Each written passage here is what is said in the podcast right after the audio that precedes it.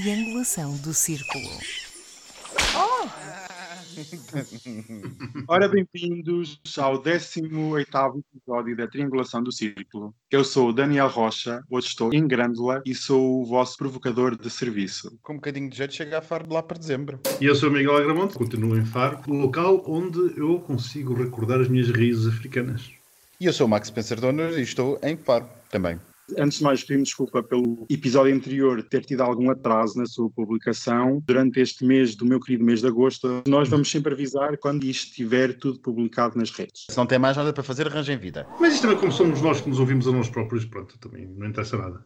Temos esta semana dois áudios que vos queremos trazer. Um, Miguel, é este que nos vais eh, elucidar. É verdade, como eu disse há bocado, aqui em Faro tenho tido a possibilidade de recordar as minhas raízes africanas e tenho sido embalado, antes de adormecer, por estes magníficos sons que entram pela janela do quarto adentro, noite após noite.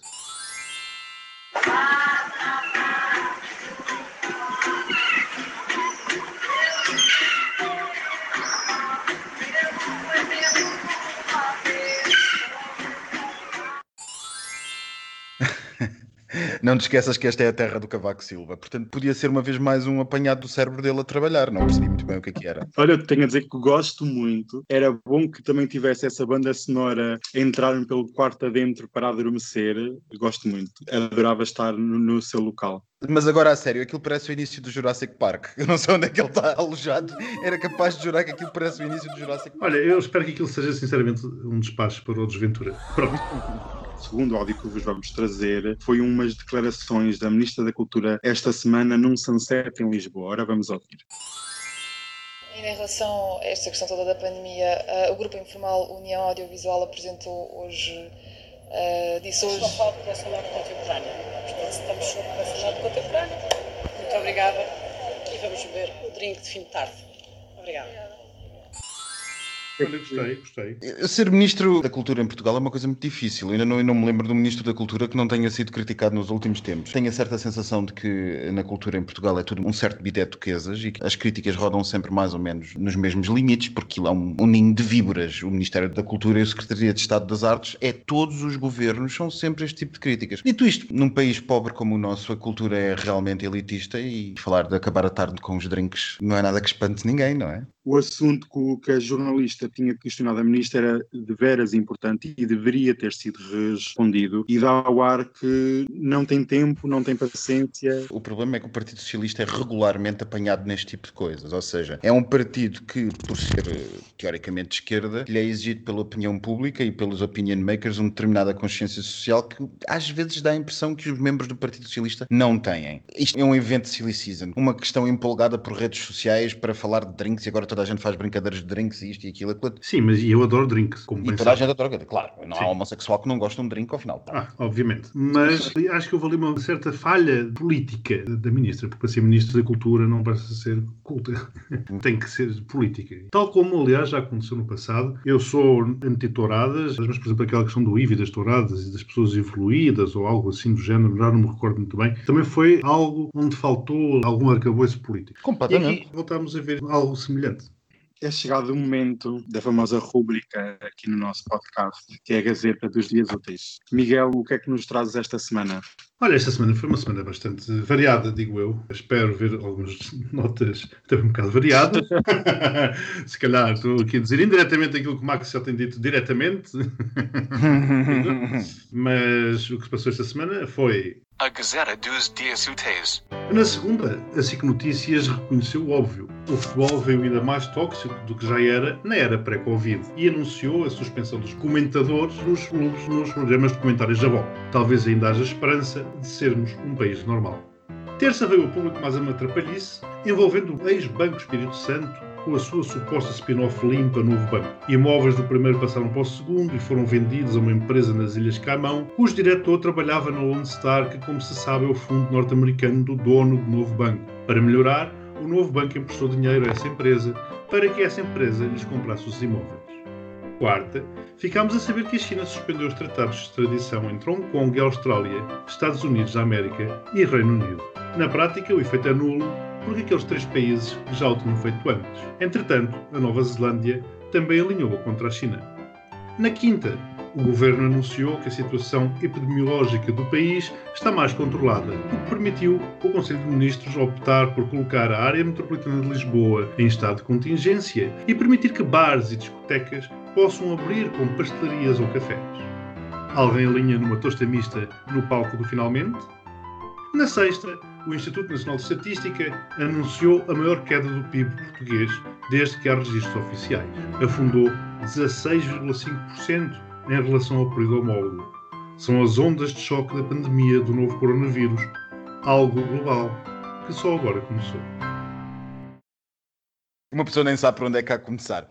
Eu acho que vai tudo corrida zero este, este, esta semana. Ai não meu vai? Deus! Isto está está-se a corrido. danializar, está-se a danializar a coisa. Eu estou-me a danializar porque eu não estou a ver nada que eu consiga sequer dar dois valores esta semana. O que é que, o que, é que uma pessoa pode dar dois Os valores esta semana? comentadores do futebol terem desaparecido. Os é comentadores de futebol terem desaparecido. Os comentadores de futebol terem desaparecido. Oh, meu querido, não tenhas, como dizer, Não esperes, não ilusões. esperes que vá acabar Ilusões. futebol, não é? Pura e simplesmente acabarem-se com os comentadores só porque se dizer, ai, tal, ai, nós, isto é muito extremista, isto agora toda a gente regressou da pandemia, ainda mais extremista. Depois realmente só, só faltavam caçadeiras em plenos diretos, porque de facto já lá estava tudo. Pronto, agora se calhar as pessoas que vão levar caçadeiras ou fisgas ou o que quer que seja, porque simplesmente não têm cartão de sócio do clubes, porque aquilo é um modelo que por alguma razão vende e elas não são sociedades de beneficência mútua, elas são sociedades comerciais. E portanto, enquanto houver idiotas à procura deste tipo de programas e existem aos milhões, às hordas, é muito fácil encontrá-los, muito provavelmente eles vão continuar. A diferença é que agora vão ter ali um- uma transparência ética qualquer em que o idiota de serviço não pode ser federado no clube em causa. Pronto, está bem, está bem. Eu não sei o que é que se ganha, o que é que se perde com isso. Vocês estão a ver mais razões para dar algum pontos nesta semana horrível? Não, não estou. Qual é a pontuação então? Zero. Tu rendeste mesmo aqui aos pontos.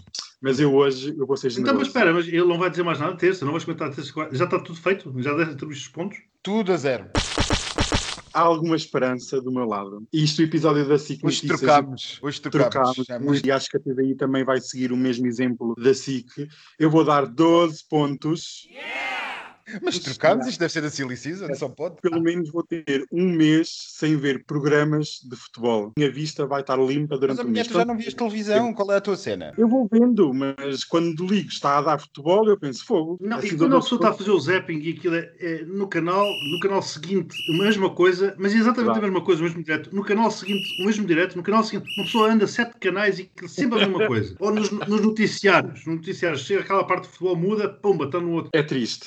Em relação ao resto dos dias, eu também partilho a opinião do Max, que não há aqui muito boas notícias, mas o BES e os imóveis, eh, só tenho a dizer que a genética é lixada. Parece que o novo banco não é novo banco nenhum, é apenas o BES 2.0. Tem que dar zero, porque andou toda a gente a dormir na forma, inclusive o Mário Centeno, que agora é governador do Banco de Portugal. A suspensão dos tratados de Hong Kong, isto é mais do mesmo, ninguém faz nada, toda a gente grita para o alto. Vou dar um, pronto. É que a suspensão dos tratados de Hong Kong, é, como o Miguel estava a dizer, é praticamente um formalismo, porque na prática já assim estava, não é? Claro, exatamente. Já, já, já assim estava há bastante tempo. O novo banco quer dizer, alguém espera que isto dê alguma coisa. A culpa é dos advogados. A culpa é dos advogados. Devem ter construído coisas nos paraísos fiscais. Mas em relação aos caracóis no look, só uma tosta mista no finalmente, vou dar 6 pontos. Acho muito engraçado, é cómico, temos que nos rir. Vou dar 6 e à maior queda do PIB, vou dar 0 e tenho que dizer hashtag o pior ainda está por vir. O Miguel finalmente vai voltar a ficar numa discoteca até ela fechar. Ai, ai. Não acontecia desde os anos 70. Não, a última vez agora foi para comemorar o final da Segunda Guerra.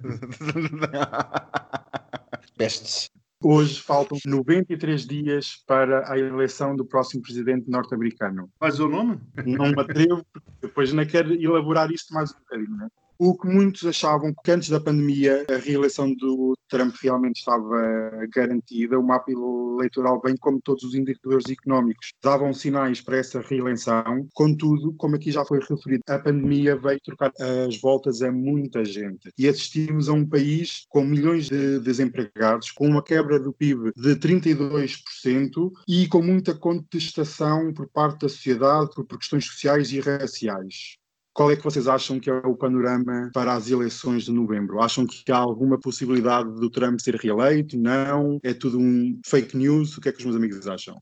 Possibilidade há. Ah, aí continua a ser elevadíssima. Agora, se vai ser, depende de como as coisas correrem nestes meses. O que se vê nos Estados Unidos é um Trump desesperado, um Trump que acreditava, um bocado, olha, na linha daquilo que o Max dizia no último episódio, que, que era o Costa, que estava felicíssimo a ver o barco a ir de vento em popa, assim Trump via também os Estados Unidos e a sua reeleição. O que acontece é que aconteceram, eu diria, o Daniel referiu uma, uh, atravessou-se a pandemia no caminho do Trump e depois atravessou-se também a execução de George Floyd, que é algo que também tem abalado bastante a campanha e toda essa pré-campanha eleitoral. Relativamente a este último ponto, eu acho que o impacto destes protestos, do Black Lives Matter, continua a progredir em diversas direções. Algumas que são relativamente fáceis de prever, como os protestos em Portland, por exemplo, que ficaram famosos pela chegada das forças federais, que creio que já nos últimos dias não têm aparecido, mas também noutras direções menos previsíveis, como por exemplo em diversas organizações públicas e privadas, onde se discute este assunto com pinças. É muito curioso ouvirmos os comentários de algumas pessoas que estão relacionadas de alguma forma com estes temas, não aqui em Portugal que se passa um bocado ao lado, tenho a sensação que eu tenho é que isto nos está a passar um bocado ao lado, mas a sensação com que eu fico é que ainda ninguém sabe para que lado é que isto vai cair. Há pessoas que dizem que é uma moda passageira, outros que dizem que são efeitos de pessoas confinadas pela Covid-19 e que sem grandes coisas para fazer e juntaram-se estes movimentos, depois outros dizem que naturalmente isso é uma luta justa, há muita diada e, e, até há quem diga que isto é um movimento muito bem orquestrado para impor uma realidade que facilite, sem necessidade de mérito, por assim dizer, a progressão dos negros nas carreiras profissionais.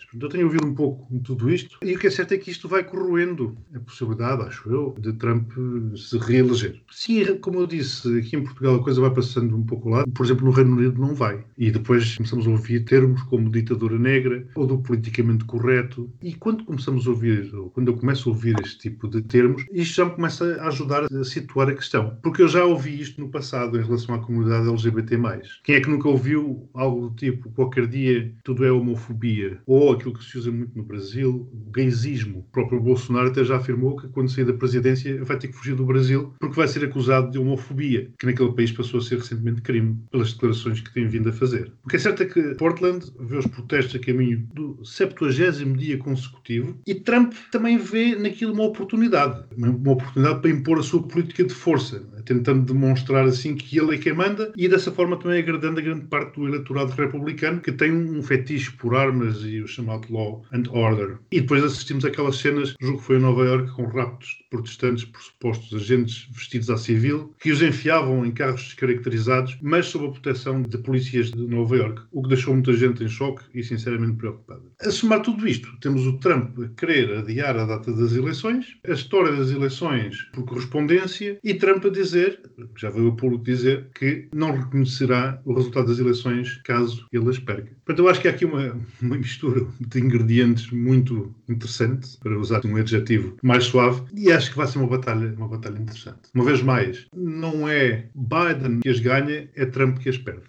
Vou pegar numa coisa que o Miguel disse. A vitória ou a derrota de Trump nas próximas eleições depende do que se passar nos próximos meses. Se toda a presidência de Trump não justifica por si a derrota, e se depende do que se vai verificar nos próximos meses a sua derrota ou não, então quer dizer que a derrota é pouco provável. Porque aqueles que votavam, aqueles que não tiveram razões até agora, duvido que tenham em dois meses razões para não votar nele. O ambiente dos Estados Unidos está acicatado. Coisas como a execução de George Floyd polarizaram a opinião pública. Não tornaram de repente as pessoas moderadas e de repente aqueles que eram anti-Trump passaram a ser a favor de Trump ou vice-versa. Antes, pelo contrário, aquilo que está a observar na opinião pública americana e na maneira de debater as questões políticas na América é justamente a posição mais avançada daquilo que nós também vemos na Europa. Ou seja, uma polarização extrema. E nessa polarização extrema, a elasticidade do eleitorado é muito reduzida. Não há eleitorado facilmente a saltar de um lado para o outro. O eleitorado que vai votar em Biden será o eleitorado que tipicamente já estaria disponível para votar em Biden há dois, três anos atrás e provavelmente há quatro anos atrás, quando Trump ganhou. Portanto, eu não estou assim tão otimista quanto à possibilidade de Trump perder, até porque Os exemplos históricos de presidentes a saírem no primeiro mandato são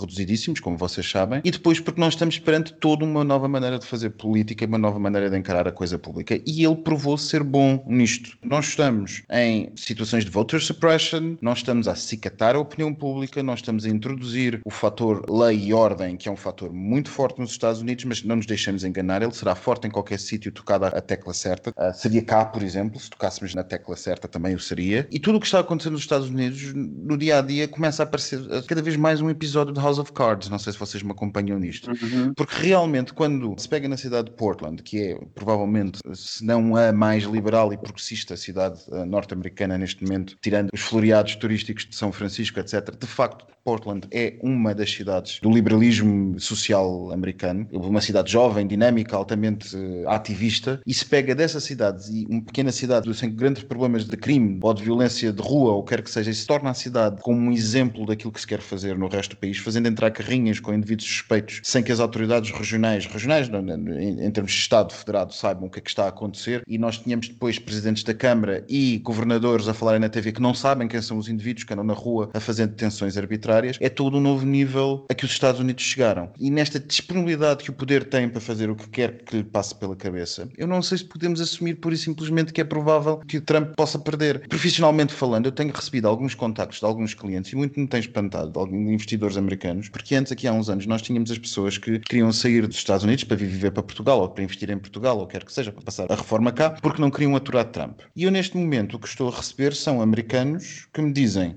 a situação está aí pelo cano abaixo, mas eh, felizmente tudo indica o nosso presidente vai ajudar-nos a salvar disto. Portanto, há uma distopia naquele país que às vezes deste lado do Atlântico não é percepcionável. Deste lado do Atlântico nós encaramos todos a América e dizemos assim, claro, eles estão a ver tudo o o Trump está a fazer, isto é verdadeiramente inaceitável. Mas uma pessoa aterra em Dallas, sai de Nova York, sai de São Francisco, vai aterrar a Dallas, ou vai aterrar a Houston, ou vai aterrar qualquer cidade do Wyoming, e o discurso muda, e muda muito. E está altamente polarizado, e não se esqueçam, Trump ganhou com escassos milhares de votos, apenas e só, num estado. O sistema eleitoral norte-americano, o sistema de colégio eleitoral, muda por completo a lógica que nós temos que fazer relativamente à votação, porque Biden pode ganhar a eleição em absoluto por milhões de votos, mas Trump pode ser o presidente novamente, exatamente como foi com Hillary Clinton. Portanto, não tínhamos tantas certezas ainda. Não, não tenho certeza absolutamente nenhumas. Efetivamente, é tal como dizes, há realmente dois pontos aí que me parecem muito importantes realçar. Um deles é efetivamente a nossa dificuldade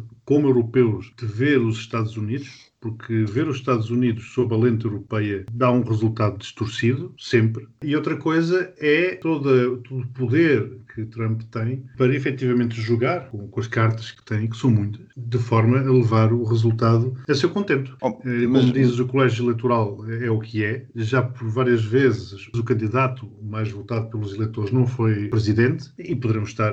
Por isso é que vem a história do voto por correspondência. E por isso é que Trump se começa a posicionar a dizer dizer que se ele perder não vai aceitar os resultados porque o voto de correspondência foi manipulado. E é preciso também perceber uma coisa. Aquilo que tem estado a acontecer nos últimos anos é a descida ao caos a descida ao caos, quem sai sempre vitorioso da de descida ao caos é sempre quem oferece a lei e a ordem como solução. E as pessoas não querem saber se a descida ao caos foi provocada por quem está justamente a vender a lei e a ordem agora. Não querem saber. A generalidade da opinião pública, e isto não é exclusivamente norte-americano, não quer saber se o responsável pela descida ao caos foi quem agora oferece a lei e a ordem. Porque essa opinião pública, ou grande parte desses apoiantes, sempre verão as consequências do que estão a acontecer como reação à ação que o seu líder líder tentou fazer para pôr tudo como deve ser e que não deixaram. E este manicaísmo da sociedade norte-americana é particularmente importante se nós soubermos que as eleições podem ser ganhas ou perdidas por poucos milhares de votos num país com centenas de milhões.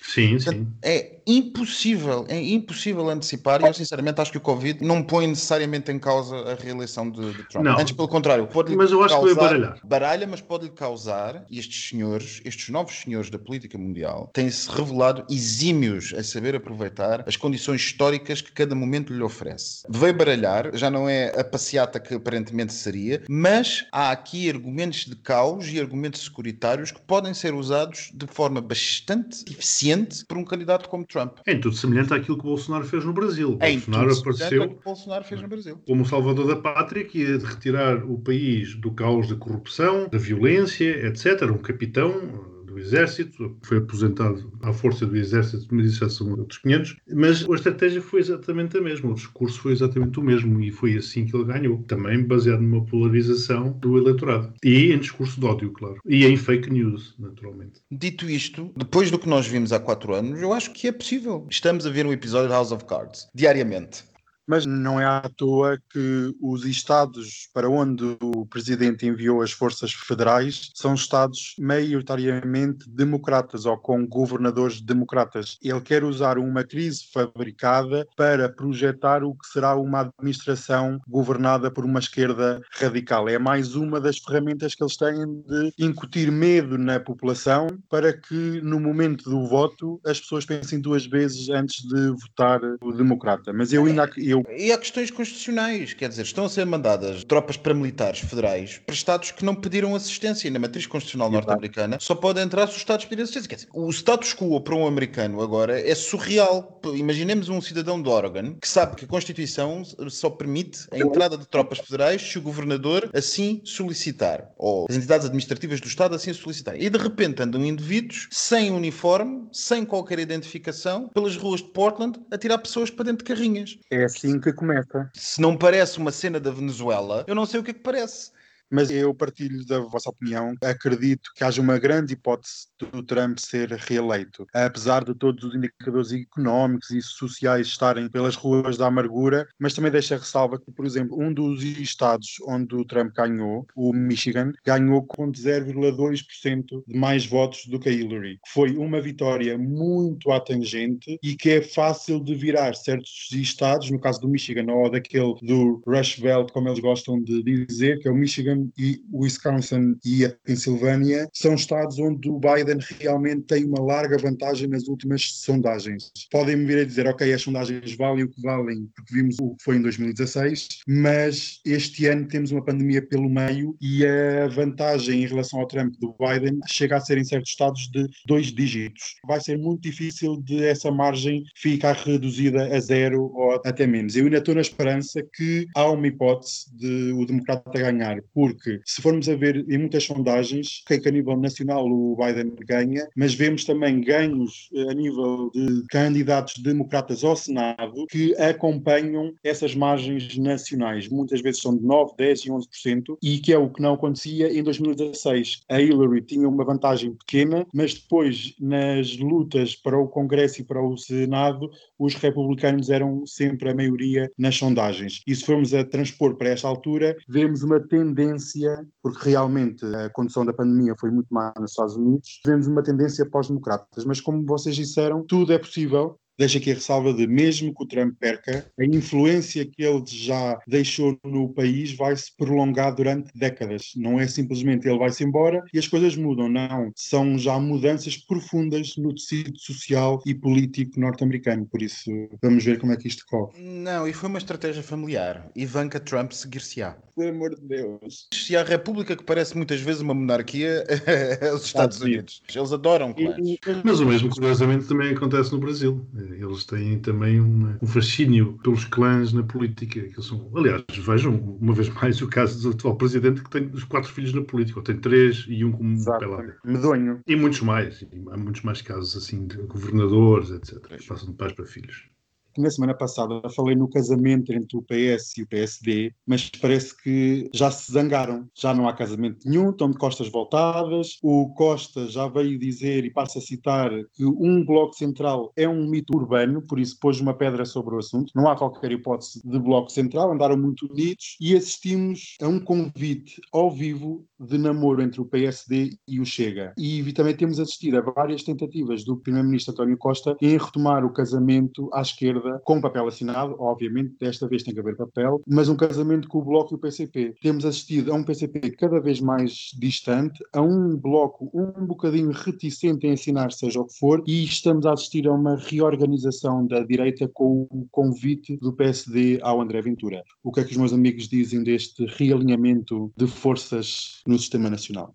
Sem querer parecer o oráculo de Bellini, sem querer parecer o oráculo de Bellini, eu ando desde o início a pregar aos peixes, a tentar explicar como é que se faz o caminho da extrema-direita e como é que esse caminho da extrema-direita é possível em Portugal. Dilo claramente antes de André Ventura ser deputado e muitas vezes me apanhei em várias discussões com vários amigos e contactos e até profissionais com algumas pessoas em que dizia que a chegada ao poder de um partido de extrema-direita em Portugal não se faria necessariamente por eleição direta desse partido, mas por simplesmente uma lógica de coligação com um partido maior de direita que estaria disponível para receber. E todos nós, quem quisesse analisar, teria percebido que aquilo que se passou na última noite eleitoral para as legislativas foi uma alteração profunda de paradigma da política portuguesa, foi um embalo telúrico que pouquíssimos analistas o viram como tal. Insisto, os analistas portugueses na noite eleitoral limitaram-se a analisar a maior ou menor vitória do PS e a desconsiderar a entrada do Chega para o Parlamento como sendo uma coisa, um fogo fato, uma coisa passageira, um afloramento dos tempos em Portugal. E ninguém percebeu que aquilo que se tinha passado foi completa destruição e reorganização da direita a tempo. E ela está agora à nossa frente. Porque é óbvio que mais importante para o PSD do que quer que seja dos seus princípios é voltar a ser poder. E o PSD sabe, os barões do PSD sabem que não voltarão a ser poder a não ser que arranjem uma bengala. Essa bengala já não vai ser o CDS. E a Iniciativa Liberal arrasta-se, não está a crescer à mesma velocidade a que cresce, por exemplo, o Chega. Portanto, parece-me mais do que óbvio que no futuro, sobretudo se a crise se adensar e se a situação continuar a piorar, acabamos de ter um corte no PIB de 16%, 16,5%. É uma coisa nunca vista. Nós não temos memória disto. As consequências disto vão ser terríveis. Um governo de esquerda vai ter que enfrentar uma crise social e política, provavelmente que devem andar todos a correr com os cabelos em pé e braços no ar pelos corredores dos ministérios do governo. E, portanto, a instabilidade está à nossa frente. E se nessa instabilidade este governo cair, e se não tiver o apoio à esquerda, que, como tu disseste, Daniel, ele agora tão prontamente procura obter, ele cai. E se o povo estiver descontente, o povo vai votar, como sempre, no outro lado, no PSD, mas vai votar de maneira absolutamente relevante no Chega. E nesse dia nós teremos um governo de coligação entre o Chega e o PSD, e nesse dia a extrema-direita estará no poder em Portugal.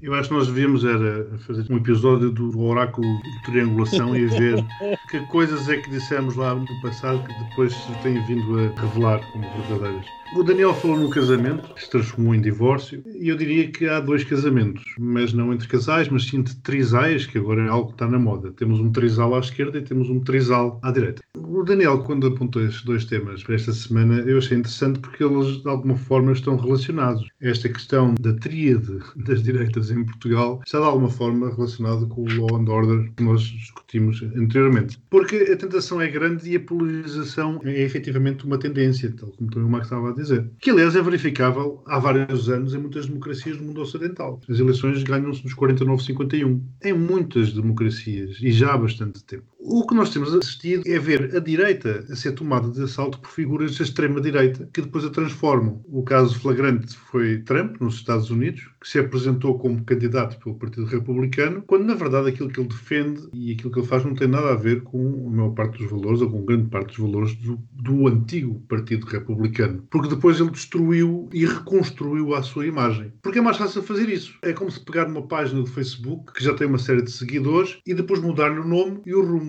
Que aliás essa técnica também tem sido muito usada e é muito conhecida do próprio Chega. Por outro lado, o PSD sempre foi um, o partido português por excelência para tal acontecer. Talvez pelo partido em si ou pela sua matriz, que assenta num aglomerado muito português, bastante heterogéneo e que varia muito em função do líder a cada momento. Talvez isto tenha dificultado um bocado essa tomada de assalto. Por exemplo, o Rio Rio é muito mais moderado do que era Passos, mas também, como se tem visto, as guerras dentro do próprio partido continuam longe de estar sanadas. Passaram por um momento de acalmia, mas sinceramente parece-me que assim que passarmos agosto, lá voltaremos a ter mais do mesmo. E é tudo isto que os cavalos de Troia querem. Quanto mais o PSD se esboroar, mais facilmente eles entram. E por isso é que eu sempre achei que uma das ameaças a uma democracia sólida em Portugal é precisamente um PSD fraco. Claro. E talvez também tentando antecipar-se aos mais extremistas, Rio tenta talhar caminho. Ou seja, tenta estabelecer pontes com os partidos populistas. Iniciativa Liberal e Chega. Ponho-nos aqui nos dois sacos, mas efetivamente o Chega é muitíssimo mais perigoso e tem uns riscos muito maiores do que o Iniciativa Liberal. Só que Rio a fazer isto a estar aqui a ocupar um espaço, a talhar caminho aos outros, porque se não for ele é outro que vai fazer isso, corre o risco de levar o partido pelo rumo que eu anteriormente falei.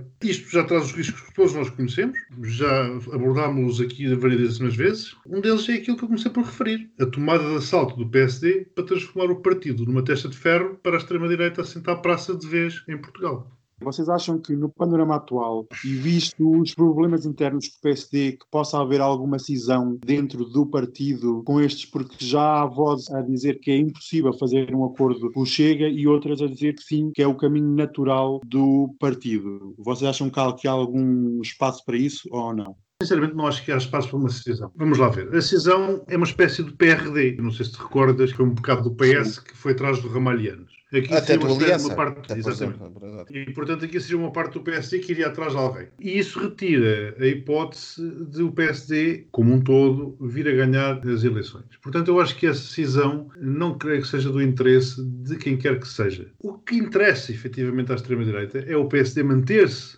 é ter aquele potencial que tem hoje. E aí chegamos àquela questão que eu falava, que é lá temos uns 49-51. E depois não esquecer a precedência que António Costa abriu quando o PSD ganhou eleições, mas depois o Parlamento chumbou o programa do governo e formou-se a famosa geringonça à esquerda. Neste caso, as forças têm que estar previamente alinhadas. E por isso é que andam aqui os tais questões de casamento, porque corre-se o risco de haver um partido que ganha as eleições e depois haver uma maioria na Assembleia da República oposta àquele partido que ganha as eleições que o impeça de formar governo e que essa maioria já tenha um pré-entendimento e faça uma nova geringonça, seja lá à esquerda, seja lá à direita. Ou chamado cordão sanitário que os alemães ainda vão tendo. Mas há uma coisa que nós não estamos a destacar aqui, ou que estamos a destacar indiretamente, mas que tem que ser dito diretamente. É que Rui Rio, para o moderado que supostamente é, ele atravessou um caminho que dificilmente algum outro político português poderia ter feito. Porque, reparemos, o Chega é o partido da castração química de cidadãos portugueses. É o partido objetivamente racista e xenófobo no seu discurso. É objetivamente um partido que faz parte da extrema-direita europeia, que incentiva a violência policial, que desculpa objetivamente crimes de ódio no país e que o seu líder marcha de mãos estendidas em saudação nazi e Avenida de Liberdade abaixo. Quando Rui Rio diz que se pode conversar com alguém assim, Rui Rio está a cometer o erro básico número 2 da cartilha do extremismo, que é normalizar o extremista, torná-lo aceitável. E isto tem que ser dito, porque aqueles que são responsáveis para que o extremismo entre, aqueles que foram responsáveis pelo pior da humanidade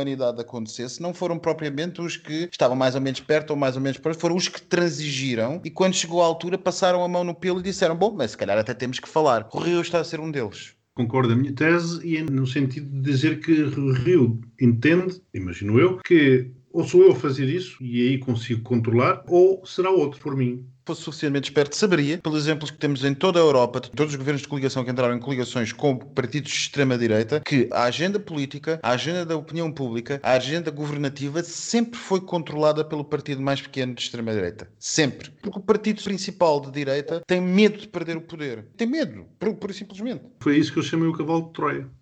Mas isto tudo não seria possível se o António Costa tivesse tomado outro tipo de atitude, porque dispensou as pontes que tanto precisava à esquerda para unir para um combate futuro e deixou a esquerda órfã, rasgou, ou todos rasgaram o- casamento que tinham e a pandemia voltou mais Estou, Daniel? A pandemia voltou aonde? Pois não sei, ele desapareceu. Pronto, eh, caros ouvintes, depois aqui estamos, sozinhos, abandonados, órfãos, eu e o Max. Pronto, então vamos para um momento de publicidade. Fomos abandonados pelo provocador. Alô, provocador? Alô? Ele está onde? Grândola. Alô, Grândola. Alô, Grândola. O movimento das Forças Armadas a partir de Grândola Vila Morena. Bem, acho que podemos dizer aos ouvintes que o Daniel já caiu, já foi apanhado. Exato, já Agora começou. cada um por si. Pois, vem por aí abaixo. Olha, ainda bem que nós estamos aqui na pontinha. Oh, Oh, seja muito bem-vindo. aqui abaixo, meu, foda-se. Como que eu não sei em que parte é que vocês deixaram-me de ouvir. Entra na passadeira. Passadeira, maricona. E depois desta queda, sejam bem-vindos. E então, esta semana, Espanha. esta semana temos muitas fofocas e escândalos e não, não temos notícias da Casa Real Espanhola. Bolas, pá. Eu esta semana trago-vos um update sobre o tema da semana passada da festa de sexo na Comporta. E venho dizer duas coisas. Primeiro, que existia uma equipa de médicos no local, por isso a DGS pode estar descansada que não houve nenhum problema de maior. E segundo é que a GNR montou uma grande operação para apanhar os participantes e descobrirem qual o local da festa de sexo, mas não encontraram nada. Esta semana também ficámos a saber, não sei se conhecem a celebridade que é a Ellen DeGeneres, Quem é que não conhece? ela e o seu famoso programa estão a ser investigados por práticas abusivas contra trabalhadores, incluindo racismo e intimidação. E já há a ideia do programa ser cancelado e nunca mais ir para o ar. A Madonna foi acusada de partilhar falsas informações. Um vídeo muito polémico de uns médicos ou supostos médicos nos Estados Unidos e o Instagram bloqueou logo o vídeo. Uma das médicas que lá estava a falar, este vídeo também foi partilhado pelo Donald Trump, mas a senhora médica que fala sobre o SARS-CoV-2 e que é tudo um fake news e que é tudo um embuste, etc, etc, etc, deu há uns tempos umas declarações, afirmou que muitos dos problemas que as mulheres sofrem na sua área genital têm a ver com sexo com demónios e bruxas. Depois do sexo com os demónios, há uma espécie de casamento entre o humano e o demónio e passa a ser o teu esposo demónio e que depois pode vir a gerar filhos e, olha, é uma coisa digna de nota. A senhora Madonna tem que deixar de tomar aquela terapia à base de urina porque está-lhe a fazer mal à cabeça. Mas pronto. Mas é, é Golden Shower? A Madonna tem uma terapia que é por causa dos ossos que bebe a urina, a própria urina. Nada Tá. sexual, é Já percebi, já percebi. Vai sair esta semana uma biografia não autorizada da Meghan e do Harry. Este livro é muito bom, chama-se Encontrar a Liberdade. Está cheio de fofocas, discussões e traições. E eu aconselho as pessoas que estão na praia comprarem o livro, levarem para a praia e quando vier a onda e levar o livro, pronto, levou. Poluir. Lês umas páginas, veio. Ai, olha, foi o livro. Pronto, olha, também não se leva nada de mal. Mas ainda falando de Casa Real Inglesa, agora é que está mais do que visto que os planos para o reinado do Carlos estão em pleno vapor. A rainha, mais ano menos ano, vai abdicar. Se não morrer, abdica. É o que Eu não acredito que ela. Não. é o Aquilo. que consta nos meios. Eu não já- acredito que ela morra. Beijinhos. Beijinhos. Beijinhos, beijinhos. Beijinhos.